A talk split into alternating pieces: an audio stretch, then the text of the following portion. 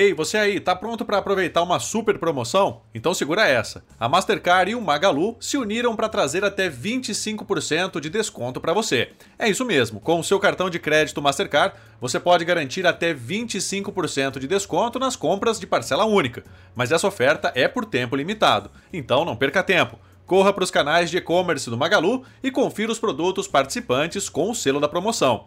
É só escolher o que você mais gosta e pagar à vista com o seu cartão Mastercard para o desconto ser aplicado automaticamente. Simples assim. Ficou interessado? Vá até a descrição desse podcast e clique no link para saber mais.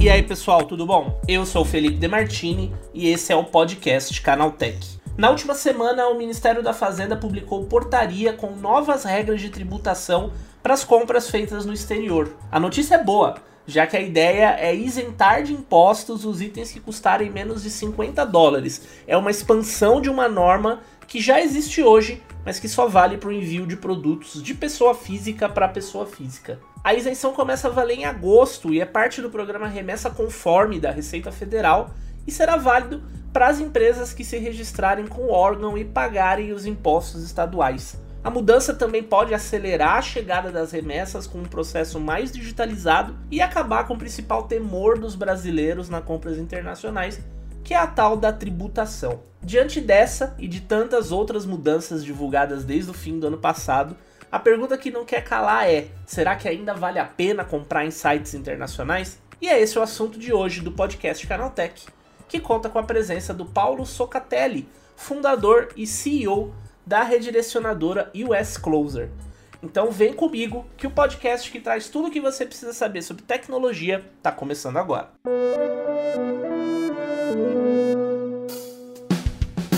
Oi, seja bem-vindo, bem-vinda ao podcast Canaltech, o programa que atualiza você sobre tudo que está rolando no mundo da tecnologia. Não se esqueça de seguir a gente no seu aplicativo preferido para receber os episódios novos todos os dias e aproveita para deixar uma avaliação aí Diz o que você está achando do podcast pra gente, que a gente sempre tenta melhorar por aqui. E sem mais delongas, vamos ao tema de hoje.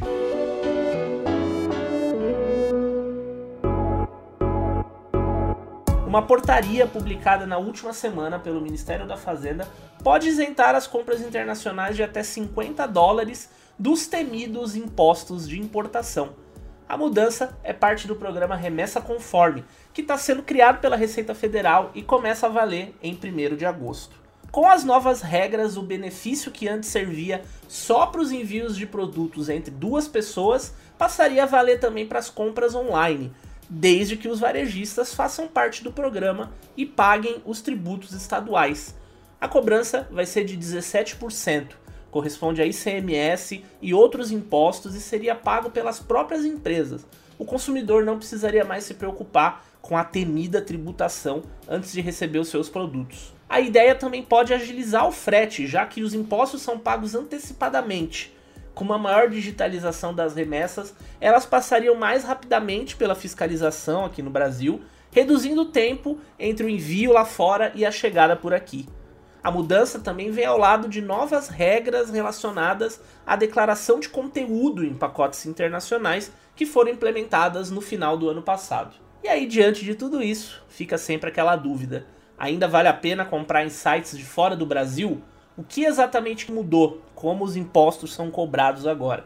São essas as perguntas que eu faço agora ao Paulo Socatelli, fundador e CEO da redirecionadora US Closer e nosso convidado de hoje no podcast Canaltech.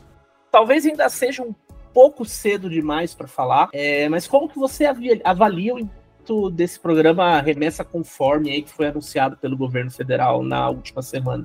Então, isso pegou todo mundo de surpresa, né? Foi no dia 29 que eles publicaram e dia 30 que veio à tona mesmo, dessa portaria 612. E, cara, isso vai ser muito bom para comércios online, como Shein da Vida. Eu acho que isso foi feito especialmente para comércios assim, como Shein da Vida, AliExpress também. Para o nosso caso, que é redirecionador, a gente não tem nenhuma informação nem dos Correios, nem da Receita Federal Mas a US Closer, por exemplo, tem o e-commerce dela, né? Que tem a lojinha nossa que a gente vende os itens lá. Então, eu acredito que isso vai ser muito bom, porque a lei antiga que nós tínhamos ali de 1999, ela isentava pessoa física para pessoa física. Só que quando você compra na Chain, você não é isento pela lei. O que acontecia é que a Polícia Federal não fazia a Receita Federal, desculpa, não fazia trabalho dela de controlar o que entrava no Brasil e acabava passando sem tributo. Então, acabou se criando um mito no Brasil, né, que tudo abaixo de 50 dólares não era tributado.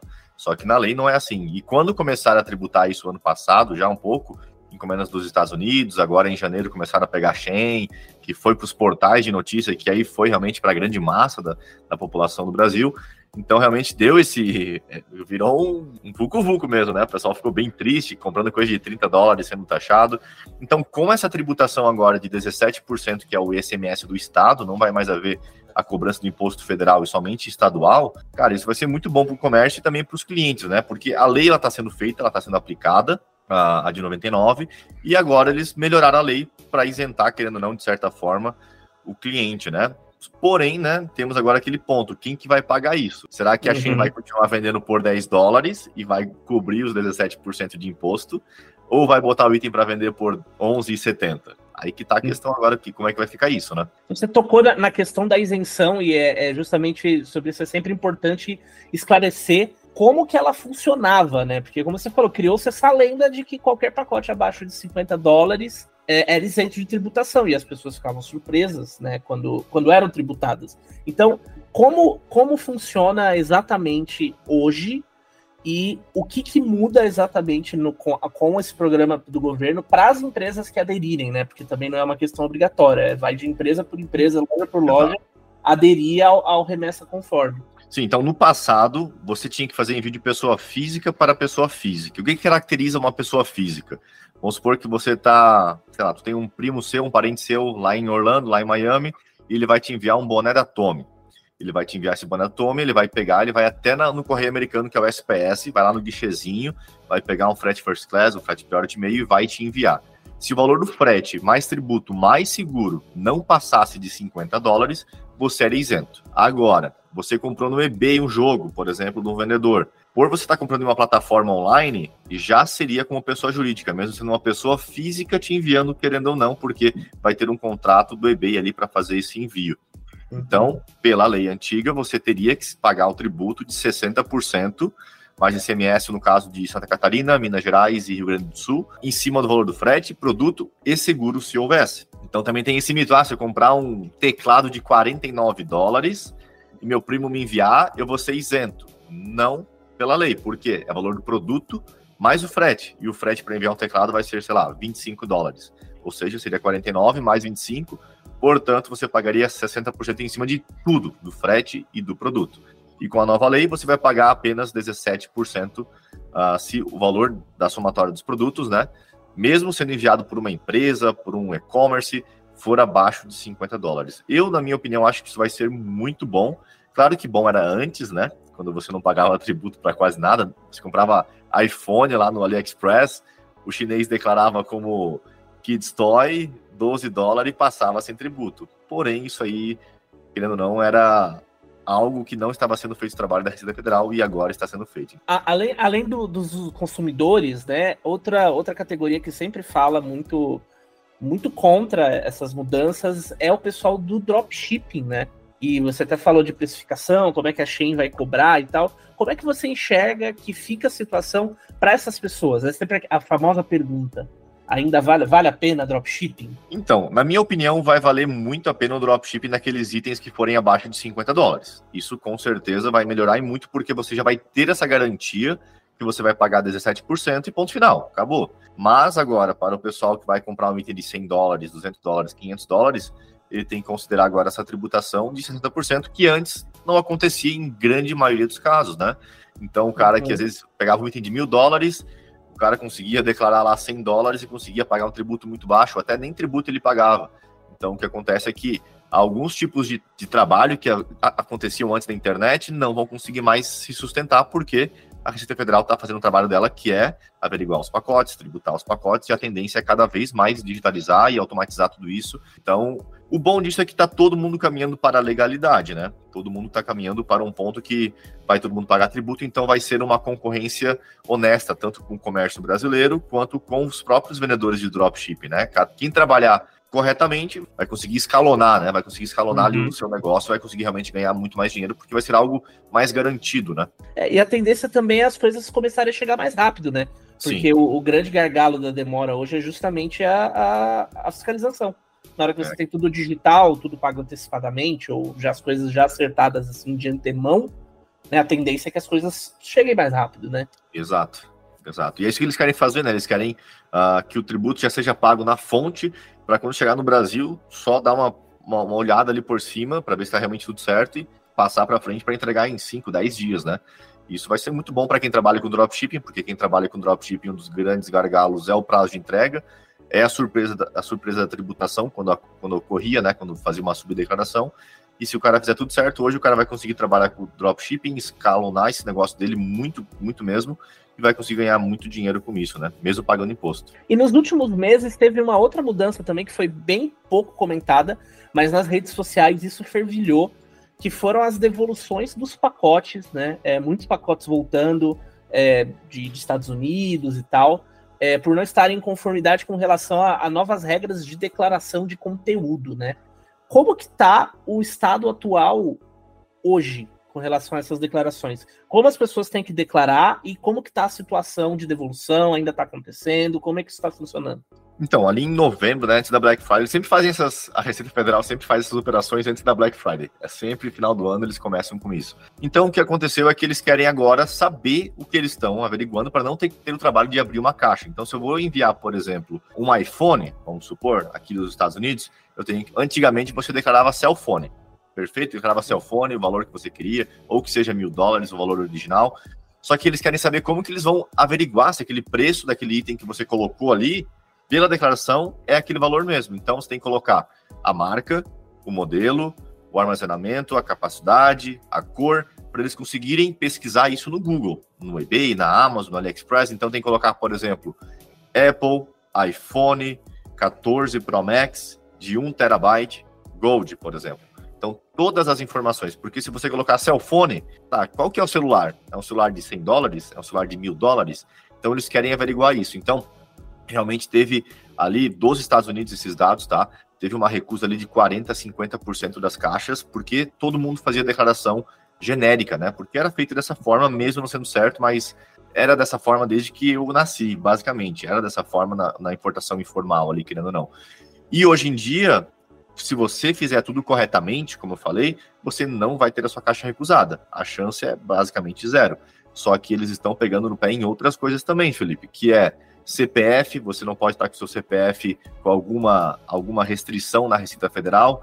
Você tem que colocar o seu nome completo. Então, se o seu nome, se o meu nome, por exemplo, é Paulo Socatelli, Paulo Eduardo Socatelli, se eu colocar Paulo Socatelli, fiscal da Receita ele pode achar que eu estou colocando o nome a menos. Então, coloque sempre todo o seu nome, verifique seu CPF, verifique a declaração e não minta o valor, né, que é o principal. Não adianta você colocar um iPhone 14 Pro Max de 1 terabyte, que custa 1.500, e colocar 500 dólares. O fiscal vai saber que você está mentindo. Então, faça certinho que as caixas hoje em dia não estão mais sendo recusadas se você fizer tudo certo, né? E aí, diante de tudo isso, e aquela pergunta que sempre resume todos esses papos, né? Vale a pena ainda comprar no exterior, trazer para o Brasil, comprar numa loja de fora? é melhor aguardar um pouquinho? Que, que, que resumo da ópera, o que, que você nos diz? Resumo da ópera. Agora o que vai acontecer? Muita coisa realmente não vale mais a pena importar, porque antes valia a pena importar certos itens, por exemplo, iPhone, porque havia sonegação de impostos. Agora, se você for fazer a importação correta, um iPhone, por exemplo, não vale a pena importar na grande maioria dos casos. Porém, tem muitos itens, muitos itens mesmo, itens de colecionadores, itens que são lançamento, itens que mesmo vendendo no Brasil, por exemplo, o Steam Deck quando lançou, custava aqui, se eu não me engano, 400 dólares, eu acho, né? Ele custava aqui os 700 uhum. dólares. Sim, no Brasil que... custava 7, 8 mil reais. Então, mesmo você pagando o tributo de 60%, mesmo você pagando o frete, você ainda economizava mil, dois mil reais. Então, o que tem que ser feito agora que antes não precisava, com tanta frequência, é os cálculos. Então, pega o valor do produto, soma ali uns 20, 30, 50 dólares que seja de frete e coloca ali 60% de tributo. Valeu a pena? Ficou mais barato do que no Brasil? Manda bala que vai valer a pena. Então, hoje em dia, o resumo é: tem que ser feito o cálculo em todo produto que você vai importar, se não for um item que não existe no Brasil, né? Que aí não tem opção, você é obrigado a importar. Mas se for algo que existe no Brasil, tem que fazer o cálculo e considere sempre 60% de imposto para saber que vai dar certo aquela importação e que você vai economizar. Esse foi o Paulo Socatelli, fundador da US Closer, falando sobre as mudanças para quem compra de sites no exterior. Muito obrigado pela participação e agora vamos para o que mais de importante rolou no universo da tecnologia no nosso quadro Aconteceu Também.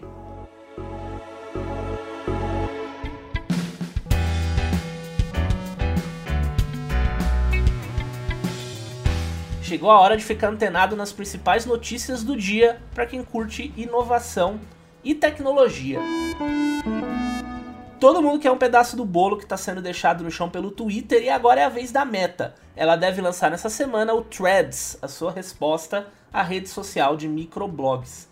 O aplicativo teve sua data de lançamento vazada e chega nessa quinta-feira, dia 6 de julho. Essa data surgiu depois que os apps da nova rede social para o iPhone e para o Android apareceram nas lojas de aplicativos no começo da semana, revelando também o visual da plataforma e a notícia de que os nomes de usuários serão os mesmos do Instagram. Nessa terça-feira começou a divulgação de verdade. Um teaser do lançamento também começou a aparecer no Instagram. E quem procurar pelo nome Threads, T-H-R-E-A-D-S, ali na barra de busca vai receber um ticket virtual para o lançamento, com direito a QR Code que leva direto ao download do aplicativo. Ainda falando no Twitter, a rede social do Elon Musk revelou que o TweetDeck, um dos mais populares aplicativos de acesso aí, vai se tornar pago. A partir do dia 2 de agosto, o software se torna mais um benefício exclusivo dos assinantes do Twitter Blue e fica restrito apenas às contas verificadas. Desde o último final de semana, os usuários do Twitter já podiam conferir previamente a nova versão do TweetDeck. Ela apareceu no meio das polêmicas relacionadas aos limites de leitura na rede social que a gente falou no podcast de ontem. E novamente, os usuários ficaram bem felizes com a mudança, Afinal de contas, o TweetDeck existe desde 2008 e é um dos apps mais populares para acesso à rede social. Ele chega a ter recursos aí que nem mesmo estão presentes oficialmente na plataforma. Ela foi comprada em 2011 pelo Twitter e se tornou um meio de acesso oficial, mas continuou gratuito, ainda que os testes realizados no ano passado já tenham indicado que o software poderia se tornar exclusivo do Blue no futuro. Isso vai acontecer agora, então você tem aí até o dia 2 de agosto para se despedir do TweetDeck, caso você não seja um assinante do Twitter. E se você tinha expectativa de um dia ver uma continuação de Kill Bill, é melhor deixar essa esperança de lado. O diretor Quentin Tarantino deixou claro em uma entrevista ao site belga The Morgan que a história de vingança da noiva interpretada por Uma Thurman chegou mesmo ao fim.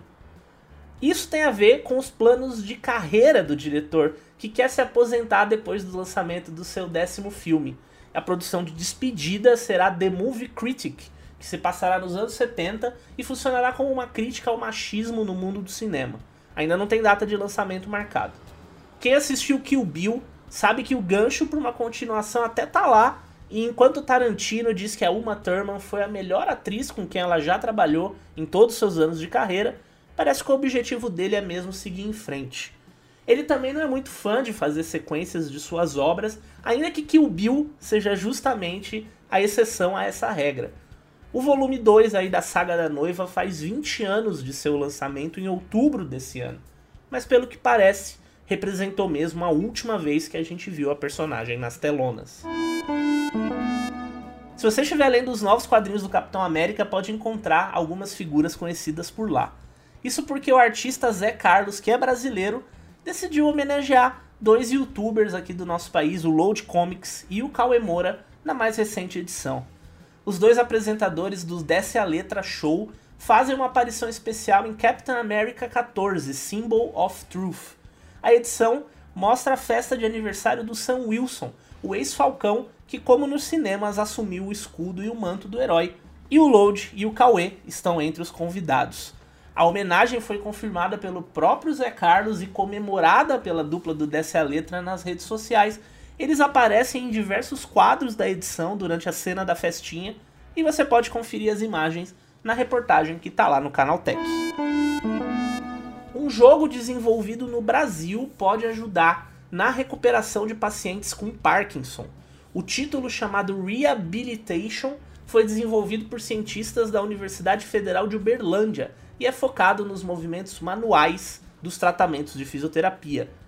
São movimentos como abrir e fechar as mãos, fazer extensão, pinça com os dedos e flexões que fazem parte ali dos comandos enquanto o jogador controla abelhas tridimensionais em um processo de polinização de flores. O game ainda está sendo produzido, mas já ganhou o prêmio francês Challenge Handicap and Technology, que é voltado justamente para projetos focados em reabilitação.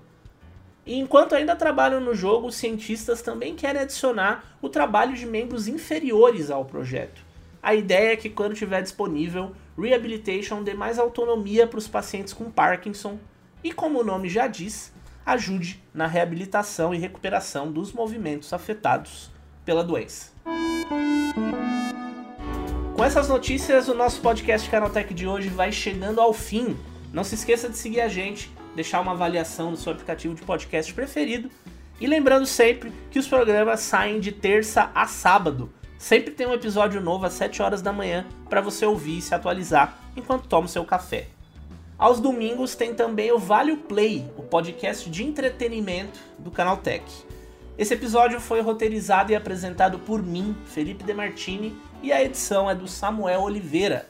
O programa também contou com reportagens de Douglas Siriaco, Cláudio Yuji, Durval Ramos, Natan Vieira e André Lourente Magalhães.